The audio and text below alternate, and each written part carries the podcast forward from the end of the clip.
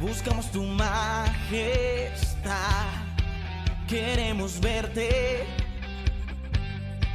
y conocer más y más.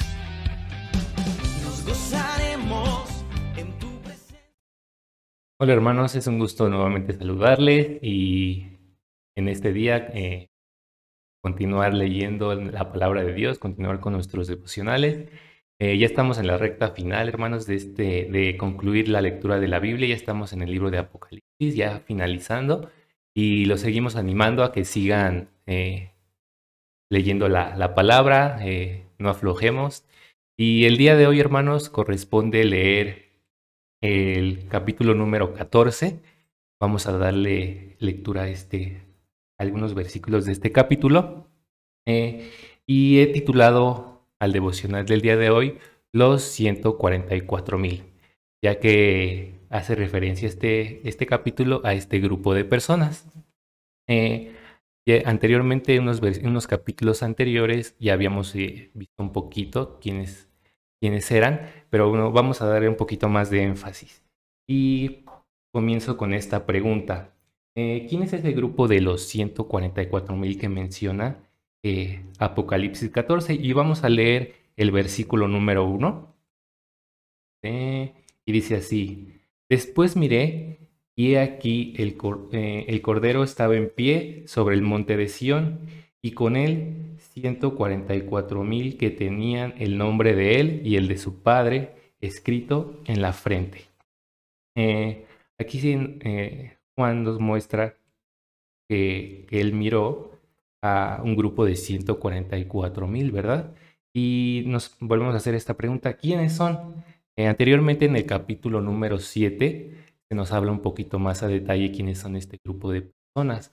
Eh, nos hace referencia a que por cada, recordamos que hay, había 12 tribus en Israel y cada una de esas 12 tribus eh, correspondía a 12 mil que si hacemos la suma nos da 144 mil. Entonces van a ser 12 mil personas, por así decirlo, de cada tribu de Israel, las cuales en esta época, de en este momento de la historia, eh, van a ser elegidos por Dios, ¿verdad? Va a ser un grupo selecto elegido por Dios con un propósito que vamos a ver ahorita un poquito más adelante.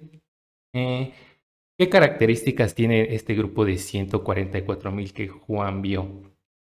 Eh, vamos a ir un poquito adelante ahí en el versículo número 4 y 5, que dice así. Estos son los que no se contaminaron con mujeres, pues son vírgenes. Estos son los que siguen al Cordero por donde quiera que va. Estos fueron redimidos de entre los hombres como primicias para Dios y para el Cordero. Y en sus bocas no fue hallada mentira, pues son sin mancha delante del trono de Dios. Aquí una palabra que debemos de resaltar está en el capítulo, en el versículo 4 que dice, pues eh, son redimidos entre los hombres como primicias. La palabra primicias yo, es algo que debemos de recalcar, ya que van a ser los primeros, eh, las primeras personas que en el tiempo de la gran tribulación van a ser las que van a ser rescatadas, ¿verdad? Sabemos que en ese momento de la historia eh, de la gran tribulación se va a levantar eh, demasiada maldad en el mundo. Imagínense si de por sí ya ahorita cómo está el mundo, en aquellos tiempos todavía la maldad se va a levantar aún más a causa del anticristo. Pero este grupo de personas, hermanos, debemos entender que son los primeros, las primicias que Dios va a rescatar, que va a elegir. ¿Y qué características tienen? Este mismo versículo nos lo dice, son los que no se contaminaron con mujeres son vírgenes y estos son los que siguen al Cordero por donde quiera que va. Quiere decir, hermanos, que este grupo de personas van a ser eh, hombres que se van a apartar del, pecado que rodea el mundo. Eh, como mencionábamos, va a ser una época en la cual eh, la maldad va a estar en cada esquina, pero ellos van a tomar esa decisión de apartarse y ellos van a ser los primeros, como leíamos, que Dios va a apartar, va a escoger como primicias, aquí leíamos, porque ellos no tienen mancha delante de Dios. Entonces van a ser los primeros elegidos de Dios que van a, que van a ser rescatados de la gran tribulación. Entonces debemos de tomarlos como ejemplos, hermanos. Eh, muchas veces se enseñan en otras religiones que estos 144 mil pues van a ser todos los que se van a ser salvos, pero esta es una mentira, ya que este es un pequeño grupo nada más, pero realmente, hermanos, eh, van a ser muchos más.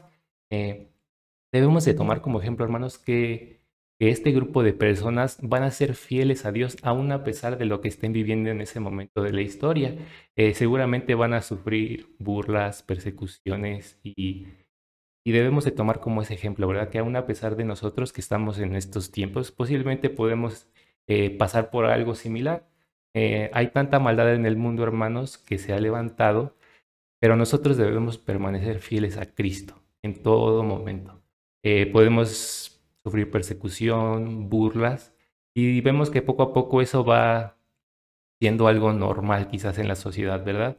Aquellos que obedecen a Dios pues son vistos con malos ojos, pero sabemos que confiamos en Dios y que tendremos nuestra recompensa en su debido tiempo y permanezcamos fieles a Él, aun a pesar de las circunstancias, todo a pesar de de las cosas que el mundo nos enseñe, porque sabemos que eh, el mundo cada vez irá eh, peor, ¿verdad? Entonces, permanezcamos fieles, así como este ejemplo de estos 144 mil.